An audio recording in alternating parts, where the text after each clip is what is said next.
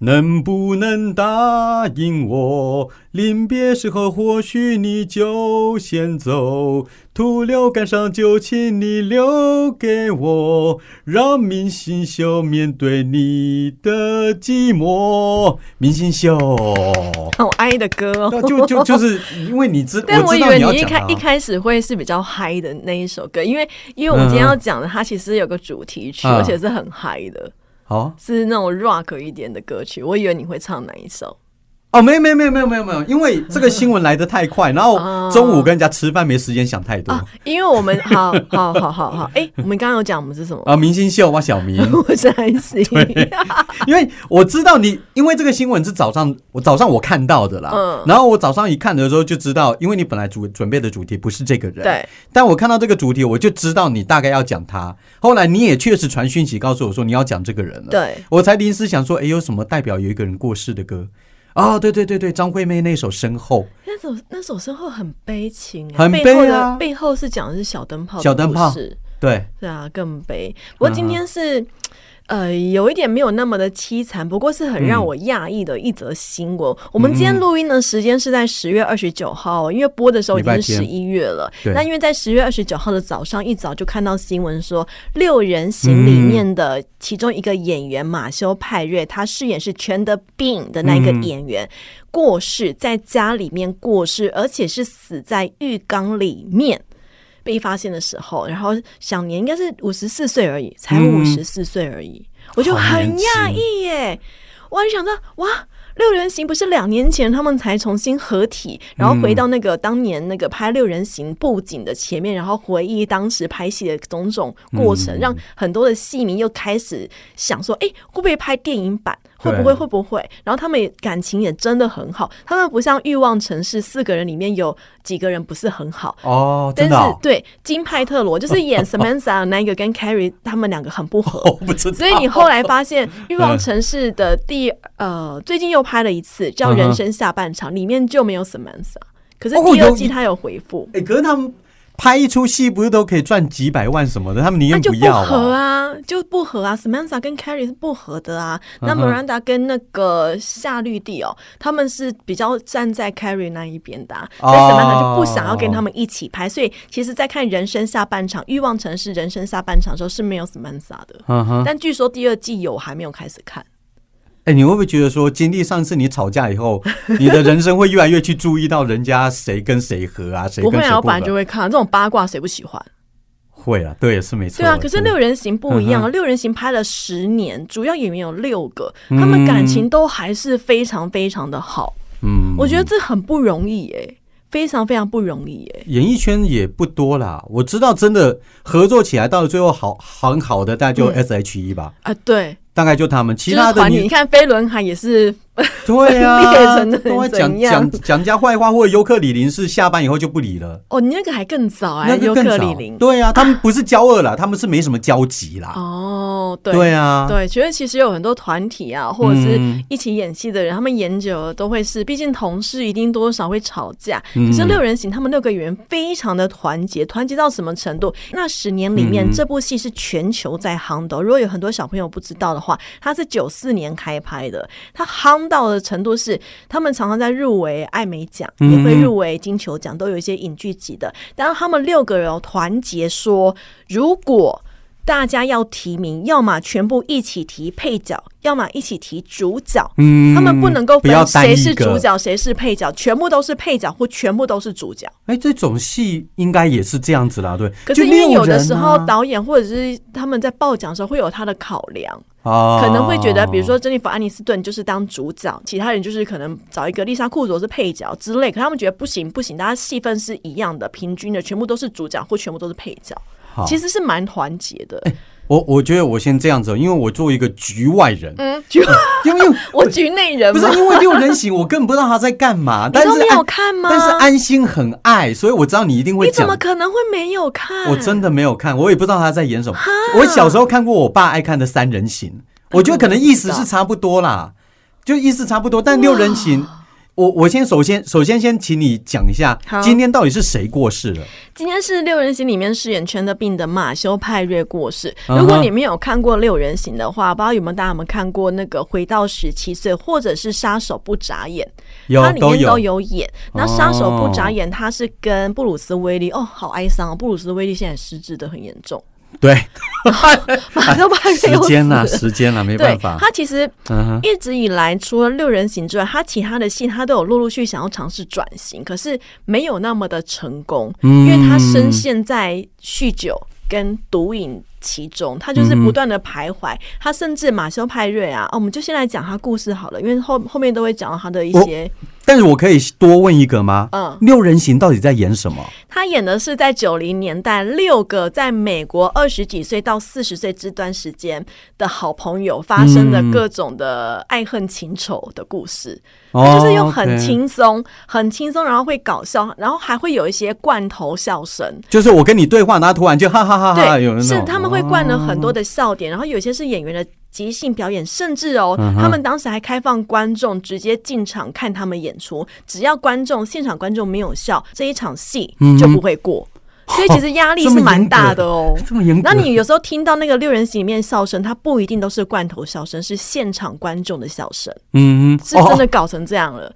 而且他这部戏里面呢、十年下来有非常多大咖的明星去客串过，嗯，比如说茱莉亚·罗伯兹、布鲁斯·威利也有，他还演人家其中一个男朋友，还有那个呃那个谁啊，我想得到他的脸，但我一时演电影的。瑞斯·维维斯斯彭彭，哦他就演 Rachel 的妹妹，就是很多大咖的明星都有，甚至只出现一一幕的也有，演这个喝咖啡的客人也愿意去、哎，就是大咖成这样，他们也愿意去。Julie First 吧，还有谁？很多人都有去过，所以当下你可能不认识他，可是你过了几年之后，你再回去看，哎、会发现惊喜。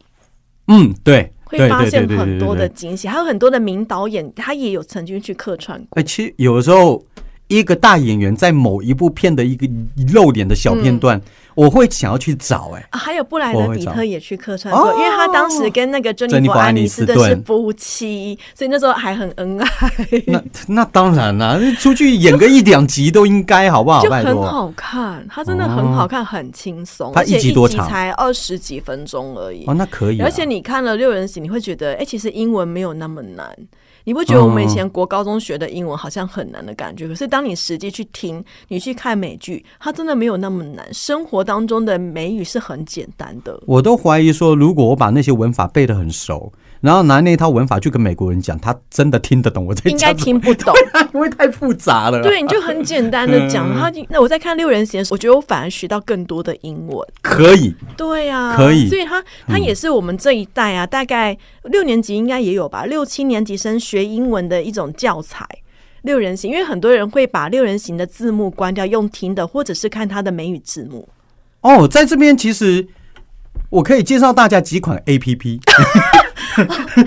好，你讲，没有没有没有，当然我们不能打广告啦。我的意思是说，因为你提醒我一件事情，我到了现在还是每天我有两三个英文 A P P，嗯。它会不断的，它的优点就是说，对，它会不断出现电影的一段片段，嗯。然后当中就会有几句对话，然后几句对话当中可能会用到一个片语，它就把它截出来说这个片语是什么意思，然后通常这个片语是以前我们学校可能没教过的。可是你以前没有 app 啊，啊。我们以前那个年代没有 app，我们在学习的时候没有啊，所以很多人是靠着美剧或者是歌曲。然后他那个 app 用了好几次的六人行，哦，对呀、对对对，所以我就觉得哦，它是很生活的我。我知道六人行很红啊，我只是自己没看你都没有过，看过，没有啊我觉得那欲望城市你有看过？有看过一集啊，就刚刚他们在床上滚床单那集男。生我能够理解没有看《欲望城市》，因为他其实嗯很否女生，那时候就是完完全全的大女主意识。可是、嗯可是六人行哎、啊，就就真的没看啊。那你都看什么美剧？那个年代，六人行九零年代是不是？嗯，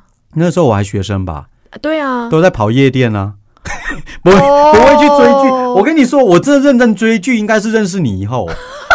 因为你不是动不动就会看什么日剧，那个时候不是就问你说，哎、什么好看？你告诉我，我就会去看。然后看哦有一些我说你要如果有看剧的话啦，如果有在看，你印象当中，比如说我那个年那个时期，我应该是在看日剧。我的六人行是我大学的时候才去翻 DVD。我想到了，我想到了，小时候我很喜欢看那个《Thank You for Being a Prey》，那个叫什么？那有一个老奶奶很老，嗯然后她嘴巴很厉害，那个叫什么？然后她跟她女儿住在一起，还有几个老朋友，那个叫什么？千面女郎吗？还是什么什么金发女郎？啊，啊，我忘记了，算算算，我等下要是查到，我要再跟你们说。我小时候那因为那个时候中视有转播，每个礼拜四的时候有转播，那时候我小时候有看。我猜如果哪一天认真看六人行，我可能会很爱啦，因为以前那种短片，你说的那种短片我都喜欢，嗯，只要我看一集，或者是小时候有看看飞跃比佛利，哦，对我我我我我也对啊，我也喜欢啊，所以我相信如果看到我，我很爱。对啊，拍拍谁？我现在是还没看。哦，那你真的可以把它找出来。现在 Netflix 都有，它一到十季全部都有。我是完完整整又再看了一一到十季一到十季，可是一季也才一季也才十几二十集而已啊，哦，不多然后，才二十分钟啊，二十分钟二十五分钟，所以大概总共一两百集。差不多啦。我觉得很快就可以把它看完，而且嗯你就算是、你就算是从第五季的第八集开始看，其实你也不违和，因为它不会不会有它没有连贯，它有连贯，可是你不会觉得好像差很多。你每一集都看得懂，你就算是跳着看，你今天看第一季，明天看第九季，然后中间再看第四季，你还是看得懂，哦，那可以啦，然后又很轻松。那可以啦，那那那那我知道那种剧，好了，拍谁？主角是马马修派瑞，是不是？对，因为他今天传，因为我们在录音的今天呢，就突然间传出他的死讯，然后就是嗯。很讶异，因为虽然都知道他已经酗酒啊、毒瘾很久，那前两年有看到他再重新复出到荧光幕前短暂的出现，但没有想到会这么的突然，所以今天就查了一下他的一个生平啊。可是因为他今天过世嘛，可能接下来一整个礼拜还有还会有很多的新闻出来，那这个地方我们就来不及补充了，因为我们是十十月二十九号事件发生当天，我们就是直接录音的，所以对。我们在十一月播的时候，可能后续还有很多故事，那之后我们就再补充就好了。OK，好好好，好来，那这个马修派瑞啊，他饰演的全德饼，他出生在一九六九年的八月十九号，所以在他过世的时候呢是五十四岁。嗯哼，他是美国人，然后可是他在加拿大的渥太华长大。他的妈妈是一个记者，那他因为一岁的时候，爸妈爸妈爸爸是演员。嗯哼，他爸妈就离婚才一岁，所以妈妈就带着马修派瑞，就是搬到了加拿大去读一个贵族学校，而且他妈妈。不只是记者哦，还蛮强的哦。他最后找了一份工作，是当加拿大已故前总理皮耶杜鲁道的新闻秘书。也就是说，马修派瑞小时候就认识现在的加拿大总理杜鲁道。那个帅帅的，所以之前有传出一个新闻说，马修派瑞小时候霸凌杜鲁道，然后他觉得很惭愧，我怎么会做这种事情？他比他大吗？差不多年纪，差不多年纪差不多年纪，所以有霸凌他，我就呜，有霸凌一个总理耶哈。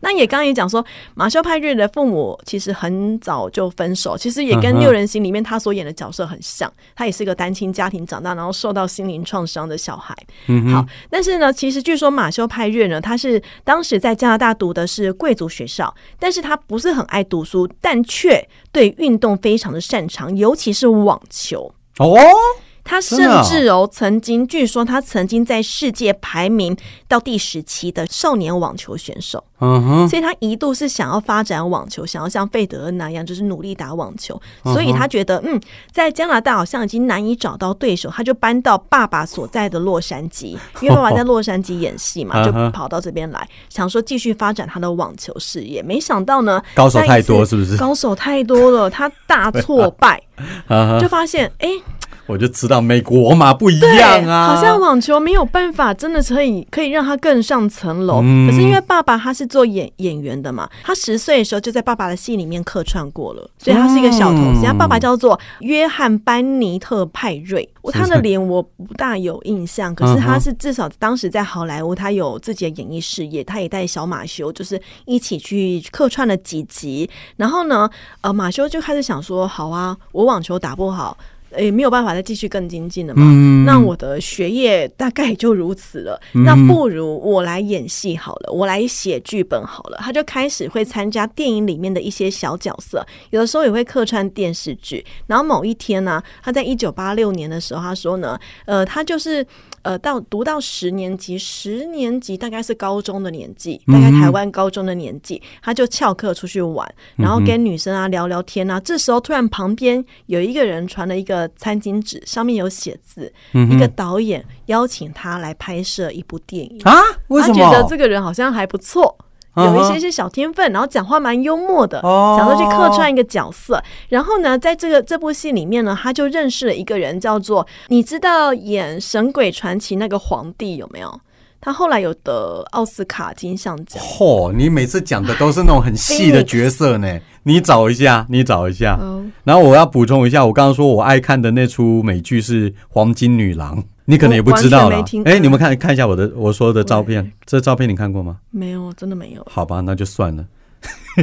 神鬼神鬼神啊瓦昆菲尼克斯，我不知道你知不知道瓦昆菲尼克斯，他之前演小丑，可能要看到脸。他演小丑，哦，是哦，对哦，那知道那知道啊，对啊对啊。他马修派瑞当时跟他的哥哥，就是因为演了电影之后非常的好。嗯哼，他他的哥哥叫做叫做里弗菲尼克斯，哦，你这就困难了哟，这集要讲好很困难哦。好，一九八六年的时候，他们嗯一起拍了影片，然后两个人就是当好朋友了嘛。可是里弗菲尼克斯他也是有一些状况，所以最后也蛮早就过世了。嗯所以马修派瑞在这一次，呃，他曾之前曾经出过一个新闻是，他在一篇文章里面写说，为什么里弗菲尼克斯要那么早死？为什么死的不是基努里维？然后基努里维觉得躺 子躺着也中枪，然后基努里维的粉就很生气啊，就大骂马修派瑞。马修派瑞说：“没有啦，我开玩笑啊，早知道就写我自己就好了，没想到会引发这个风波。”没有这句话太靠背了啦，那不能这样子。好，后来马修派瑞呢，他就持续演一些小角色嘛。可是他发现好像，嗯，有点腻了。对，哦他就想说，那我写一些剧本好了。他的剧本也的确获得一些导演的青睐，可是没有拍成，反而最后是。其他导演觉得这个年轻人还蛮有梗的，一九九四年就邀请他去拍《六人行》。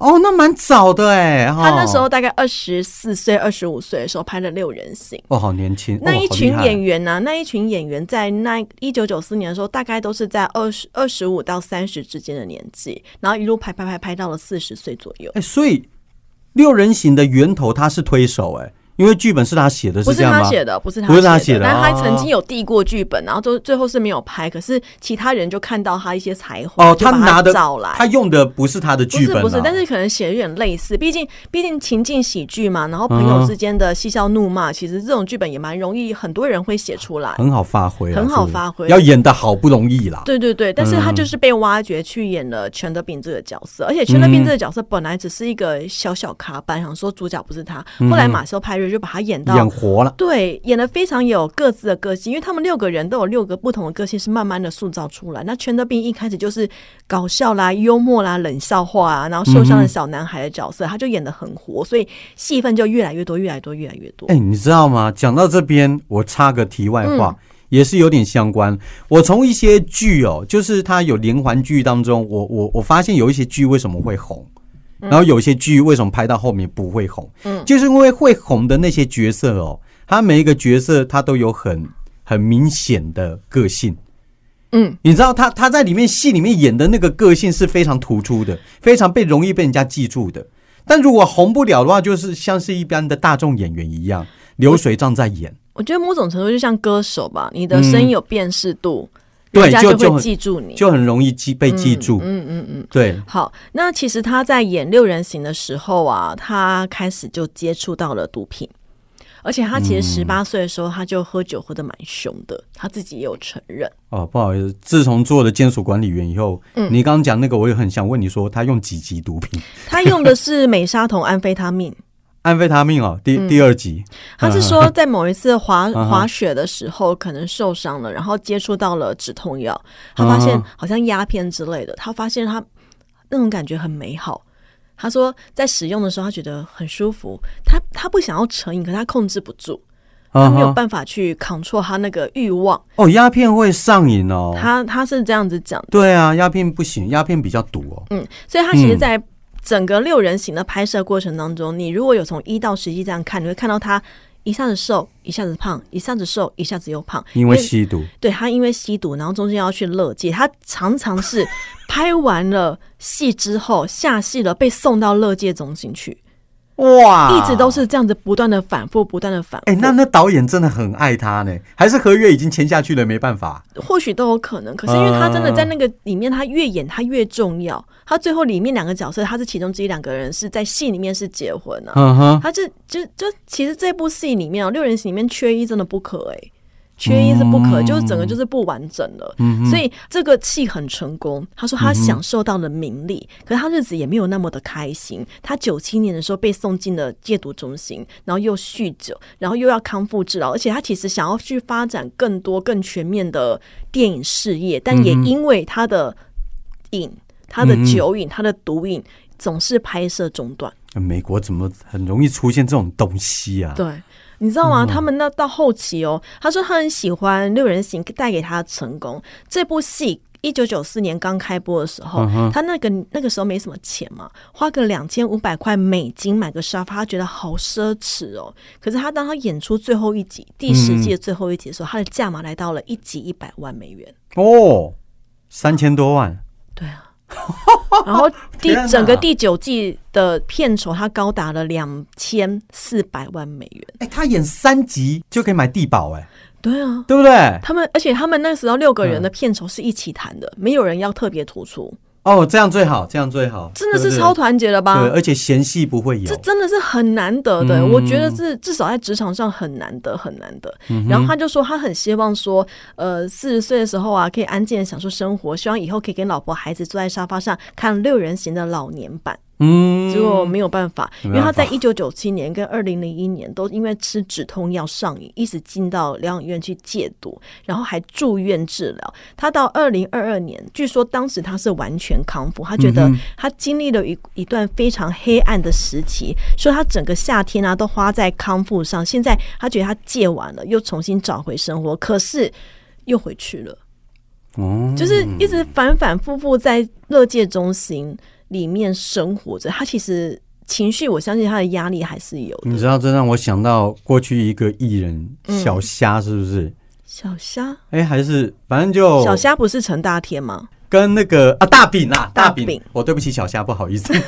他人家没事？大大饼从头到尾被抓到三次，哦每一次被抓都说我下次会改，我对不起大家。嗯，对，后来才他才说那个真的戒不掉。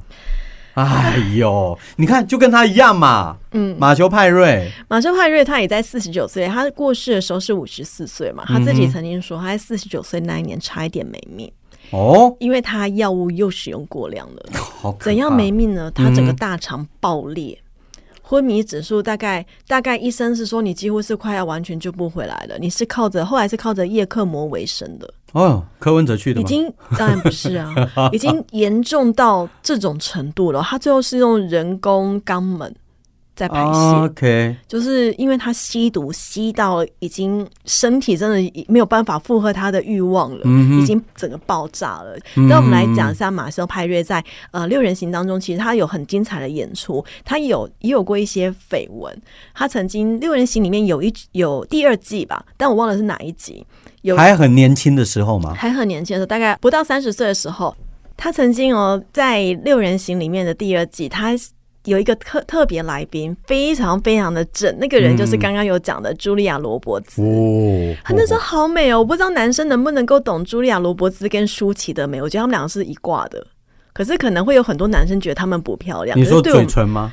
对，可能他们的他们的美比较不是那么典型的美人的脸，可是我觉得他们美的很有个性。我懂那种感觉。其实他们两个在我第一次看戏的时候，看到他们的戏的时候，都不觉得漂亮。但是越看越有味道。尤尤其舒淇最近我真的觉得漂亮，嗯，真的越越越老越发辣啦。我觉得是那种发，辣是什么？就是漂亮啦，就是漂发亮。辣有人这样子形容啊，哪个辣？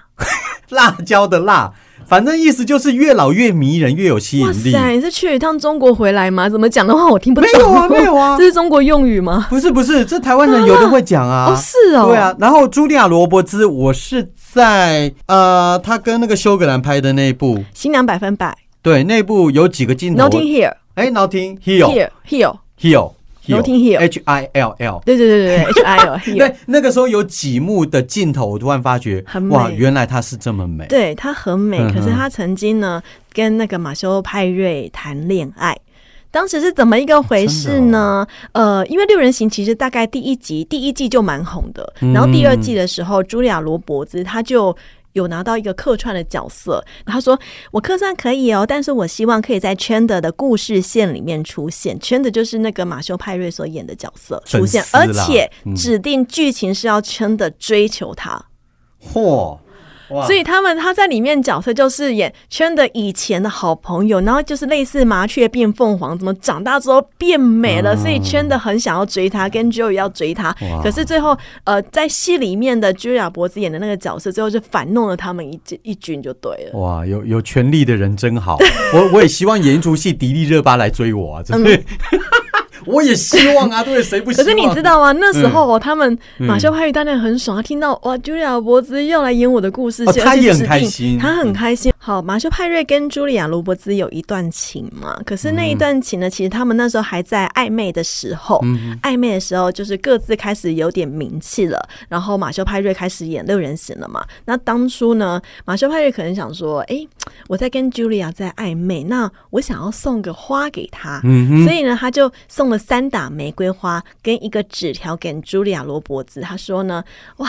可以看到你在我们的影集出现当中，更让人期待的是，我终于有机会可以送花给你了。然后茱莉亚·罗伯兹就回马修派瑞说：“嗯，如果我可以好好的解释什么是量子力学，他要求马修派瑞解释什么叫量子力学，那我就来客串多一点。哦，就马修力学就去学，对他们的暧昧竟然是在聊量子力学，我也不是很理解。这美美式幽默吧？我我觉得听不太懂，马？马修派就很认真哦，而且他们那嗯年代没有手机嘛，就是手机不像现在赖那么方便，他们是你要回去查他们是用传真机来谈恋爱。哦啊马修派瑞真的认真的去查什么叫做量子力学，什么叫做波粒二象性，什么叫做不确定性原理跟量子纠缠的论文，马修派瑞就回发给他，然后里面可能还带有某些暗示性的隐喻，可是我是看不出来，因为我真的不是理科生。哦，那连那连中文我都看不懂，那还用英文？拜托，对，总之他们两个用那个传真啊交流啊，很快的就变入朋友了。然后呢，嗯两个人也顺势的进入男女男女朋友。马修派瑞在回忆说，其实他那时候到六人行来客串的时候，已经在交往了，两个人在交往、哦，那还蛮快的嘛。，对。可是其实这个交往没有很久，不合啊。不是不合。其实，其实那时候还算是蛮快乐的。可是马修派瑞对自己太没有自信心，没有，我觉得有一点就是茱莉亚·罗伯兹太红了吧？对他那时候觉得说，跟茱莉亚·罗伯兹交往。对他来讲有点招架不住，他一直觉得 Julia 会跟我分手，我配不上他，我永远都配不上他，我这么支离破碎，因为他那时候已经开始有一些影头出现了。，OK，我整个人太碎太破了，我真的是没有办法坚强到可以让他一直跟我持续下去，所以他们才交往了几个月之后，是马修派瑞主动跟 Julia ·罗伯兹谈分手，所以 Julia ·罗伯兹应该是一头雾水，到底发生什么事情了。也他也有可能知道啦，因为嗯他们这样子的状况就是高低天平高低不平衡。我觉得茱莉亚·罗伯兹心里可能也会有他自候的马修派瑞也才刚起步，他也不见得会不好啊。这但是我觉得是马修派瑞对自己太没有自信心，尤其又吸毒，尤其他自己知道自己好像有一点要抓不住自己，要抓不住自己的那种感觉，对，所以最后两个人是分手。那我问你哦，嗯如果哪一天真的爱上一个毒虫怎么办？哦，那真的很惨哎。对啊，然后哦真的很惨哎。然后你会你会真的会跟他说我们分手吧，因为你吸毒。可是不分不行哎。对，不分不行啊。可是你你的性格的话，当下你怎么办如果没有结婚，一定分；？OK，没有结婚，这啊，应该是说没有小孩绝对分。有小孩要牵扯的又更多了，对，那没办法真。的没办法。但是一定要分，因为毒它是会害死全家人的、欸，它会不是哦。害自己，它害全家人哎、所以这个这个千万真的是不行，而且我跟你说毒，好恐怖哦、小弟在监狱服务，我跟你讲，那些人引犯起来，什么话都说出来。对你你不要相信他的鬼话，打了，他不要真的不要相信说什么我会戒毒，他没有戒之前对都不要相信他。那个也不太戒得掉了，尤其那个太恐怖了对啊，然后讲回来，马修派瑞，其实马修嗯派瑞在去年他有出版一本书，可是台湾还没有中文版，只有英文版。他他的书名呢、我印象中叫做《Friends, Love and the Terrible Thing》，就是嗯朋友、爱人跟一些可怕的事情，嗯在讲述他他从小到大的一些事情。然后他是找谁来帮他写推荐序？找 Phoebe 丽莎库卓，就是里面六人行里面演那个那个很可爱的 Phoebe 里面的角演员来帮他写序。嗯然后菲比就写哦哦，丽莎库卓啊，他就写说，因为六人行的开头里面有有好几幕是大家在喷泉前面拍片头，然后笑得很开心。他说，其实大家之所以笑得很开心，是因为马修派瑞逗大家笑，笑得哈哈大哦，笑、他真的就是那个活宝，对，然后他也说，他其实呢拍六人行之后，他最常被问到的问题就是马修最近还好吗？因为他吸毒、酗酒问题，其实全好莱坞都知道，嗯甚至全美国，然后台湾其实也很多人关心的都会知道。嗯哼，他经常被问说马修还好吗？他说他不想要八卦，可是如果只要他回答不知道的话，可能会有人带入更多的风波，所以他只有说应该还可以吧。可是丽莎库卓说：“我真的不知道马修到底好不好，我总是问自己，我可以帮他多做一点什么吗？还是我们是不是真的有做错什么呢？就是大概是把所有马修派瑞亲友团的心声都讲出来，因为他的瘾真的就是戒不掉，戒不到，戒不掉，嗯很难戒，戒到整个身体都已经。据说两年前呢，他有成功的脱离了啦。可是为什么今天又发生这种事情，其实也没有人知道。他到底有没有结婚啊？有没有他没有？结婚，他只有他他只有谈恋爱朋友。对他曾经有说，有说一些女明星的小孩是他的，后来又被又被证实，然后又不是。总之就是一些恋爱恋爱风流史啦。哎，好然后最近一次的女友大概小他二十岁吧，可是在，在交小女友的同时，他又上交友网站，又被爆料说是马修派瑞跟一个可以当他女儿年纪的在试训什么的，啊，不要他一集负一百面新闻万美金很，多啊。他那那是那个时候，可是后来他的戏其实就变少。你看哦，珍妮佛·安妮斯顿，她后面还有很多的晨间新闻、一些美剧出来，嗯然后其他的人都陆陆续续还有一些作品交出来。嗯马修派瑞其实没有太明显的作品出来，对我觉得就是有点可惜啦。没有，我觉得应该是毒把他害到，嗯作代表作就少了，对？对，马修派瑞在自传里面，他有说，他其实在拍《六人行》的时候，曾经喜欢珍妮弗·安妮斯顿。哦，我要是拍六人行，我可能也会喜欢他。他真的那时候就蛮漂亮美啊哦。他说呢，在他们在拍第一季的时候，他常常在讲话的时候会看他三秒钟，他说：“哎、我会不会不小心看他看太久被发现？”嗯那一种暧昧情愫。可是其实他也并没有，他们最后并没有在一起。其实两个就是很好的朋友，而且他也说，其实珍妮弗·安妮斯顿有发现他在酗酒。就某一次，他们在拍摄《Friends》的休息时间呢，嗯那个珍妮弗·安妮斯顿就去敲了敲马修派瑞的休息室的门，嗯他说：“我知道你在喝酒。”嗯，他就直接说，因为其实全剧组都知道。然后马修派派瑞说：“你怎么知道呢？”他说嗯：“因为我们都闻得到。对啊，”然后那个我们哦，马修派瑞形容说，那个我们乌嗯我们像个锤子，咣把他整个打醒。他发现哦，原来大家都知道事情不对劲，但是没有把它给戳破。废话，这不是很明显吗？他甚至说，因为 Friends 拍了、拍了十季，嗯当中有三季他是完全不知道，他是完全在断片的情况之下拍的。他在拍摄的时候，他不知道自己在干嘛，因为他整个是沉浸在酗酒的状态当中，嗯，就是已经沉迷到这种程度的状况了。然后他整个健康啊，就差到了一个不行。他花了九百万美金在乐界中心。你看多可惜，九百万美金多好用我用。刚刚讲了，他在嗯四十四十多岁的那一年，他不是做那个人工肛门吗？嗯他，说他昏了昏迷了两个礼拜，住院了半年，使用肠造口，就是人工嗯人工造口对对对，嗯快九个月。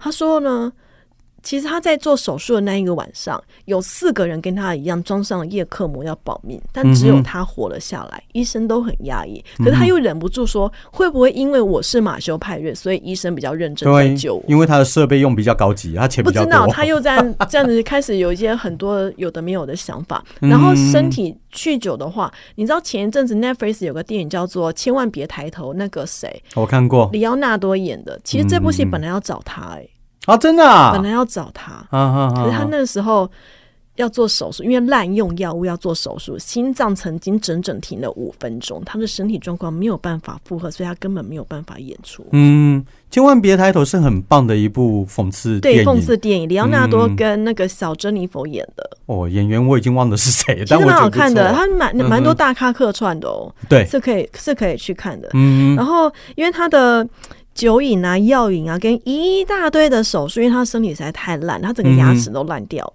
有好几次，而且他说五六十次哦。早上起来的时候，他全身都是排泄物，啊，这怎么的活得下去啊？他已经没有，办法去控制了。嗯他没有办法直视镜子里面全部都是手术伤疤的自己，他也觉得说啊，我活了下来。他其实最近一次在 IG 上出现是跟他跟他爸爸合照嗯哼庆生，嗯哼，啊，下一次就是他过世的新闻。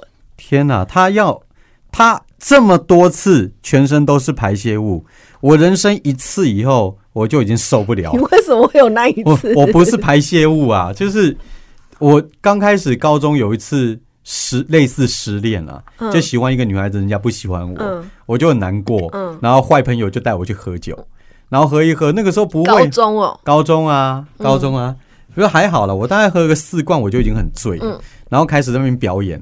但是这事后是人家跟我讲，老师我嗯。那一段我断片。了。对你跟马修派瑞就断片对对啊对啊，戏一样我就说什么，我就跟酒醉的时候跟他们说我是外星人啊，然后开始吐啊，然后他们就说，哎，你不要吐在我房间呐、就把我塞到他们的那个睡袋里面，哦，然后我就吐吐到睡袋里面，结果我睡在我的呕吐物当中睡了一个晚上。结果早上醒来的时候，我看哇，好 这什么东西？哦对啊，人生一次就够了。对啊，太恶心他但是他他没办法，因为他是手术之后对控制不住，而且大家也嗯知道。其实，大家政府也在宣导，你吸毒吸多了，你会尿失禁，这都是真的。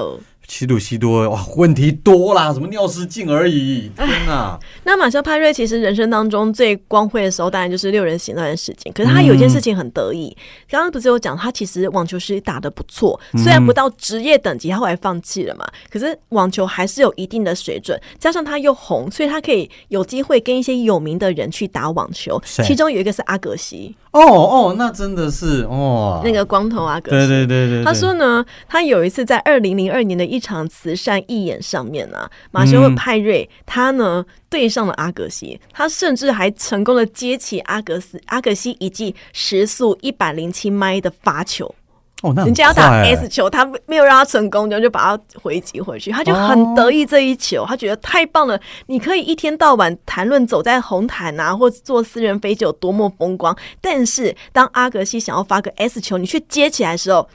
而且赢了那一分，那感觉是无以伦比的。这是马修派瑞经常在讲的。哎，我知道你老公有在打网球嘛？对，你觉得你老公接得住阿格西那一记一百零七麦吗？应该是不行吧？所以难度是有的嘛，对不对？哎，那蛮厉害的啊，哎毕。竟他曾经排名青青少年全球排名第十七耶，马修派瑞全球排名第十七，也是有一定的实力的啊、只是后来放弃了而已。因为美国太大，有可能 有的时候，候对啊，嗯所以就觉得哎，怎么会今天传出这个新闻？那六人行他在拍的在 on 档的时候啊，嗯，呃，现在的小朋友可能比较不知道以前守在电视机前面看的感觉。呃，以前他大概每个礼拜这样追，大概有在美国有两千五百到三千万的观众在看，单单美国。那第十季大结局的时候，在美国有超过五千两百万名的观众在看，是美剧史上最多人观看的完结篇。哎，这种剧也有大结局哦。有啊，最后一集啊。我我的意思是说，这种不就是无限轮没有，没有因，为他们第十集就是决定这部戏就是不再演了？对，所以他们还是有拍一个大结局，而且是有找观众进去看。然后这部戏《六人行》在结束之后，所有的主要演员六个嘛，他们靠着重播的权利金，他们可能可以拿到两趴，嗯每年可以获得大每一年哦，一年哦，听清楚哦。所以他们其实后来根本可以不用拍戏，可是还是有人继续拍。嗯，每一年可以获得大概两千万美金的进账，六亿多，靠版权两趴版权可以拿到两千万美金每一年，比两次大乐透合起来的还多，吓死人！是不是真的很厉害？这真的这种情况，真的是现在小朋友想象不到。我问一下好不好？六人行大结局到底在演什么？六人行大结局，因为他他其实前面有很多的铺陈，比如说嗯。Rachel 跟 Rachel 要去法国，但是又没有去，然后跟那个 Rose 在一起，然后 Monica 跟 Chandler 他们要他们领养了小孩，所以要去搬到更大的房子去住，要离开曼哈顿。嗯然后呃，Phoebe Phoebe 她要干嘛我忘记了，然后其他人啊，Joey Joey 也要去拍戏，Joey 是在里面演演员，他们六个人成员要各自东西分了。纷飞，对，要分飞了，哦所以就演说他们其实聚集集中在一个咖啡咖啡厅，然后两个人两户家里面拍，他们其实很多是在棚内拍。嗯哼，所以其实就是照那个场景之后跟大家说拜拜，就是把钥匙放下，最后一幕是拍那个钥匙。哦，我知道这种短片其实很像以前早期那种三厅室，都在室内啦，哦就是饭厅啊，可是你会发现。其他戏我可能没有看，因为后面还有一些像什么《追爱总动员》啊、《生活大爆炸》都有类似想要像六人行这样的剧集。可是我觉得都都是没有办法超越六人行，因为六人行它其实有的时候经济很拮据的时候，编剧说他没有办法出外景，他们就只好在一个空间里面，可能就是在 就是在 Monica 跟 Rachel 的房间里面，或是房子里面拍六个人的戏，但是很流畅。一部三三十分钟、二三十分钟的戏里面有三个主线在同一个场景，可是很流畅，嗯就觉得其实蛮厉害的。我觉得默契以外，感情很重要。对对因为你说他们六个人真的好感情真的是好的，对啊，那那那很棒。你你说其他的短片什么，搞不好嫌隙就一大堆。像你刚刚说的《欲望城市》，我也不知道是这样啊。有啊，对啊，你还蛮有你不讲。我不知道。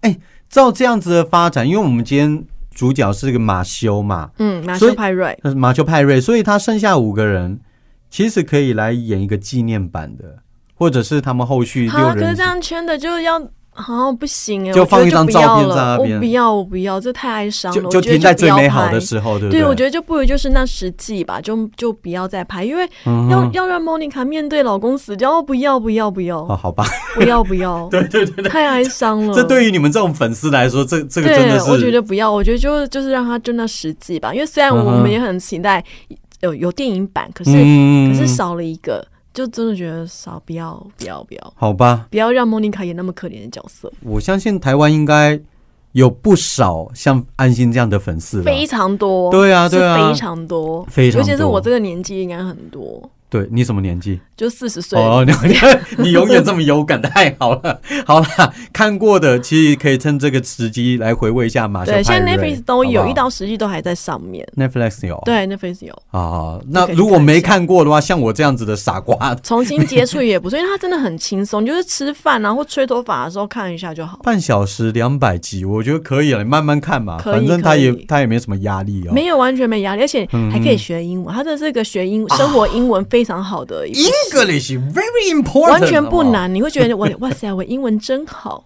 好啦，赶快去接触一下哦，然后也缅怀一下我们的马修派瑞。嗯，安心呃，明星秀，我是小明。安心秀我是安心，好了，今天是安心的日子，没问题。好了，那我们下礼拜见，拜拜。嗯拜。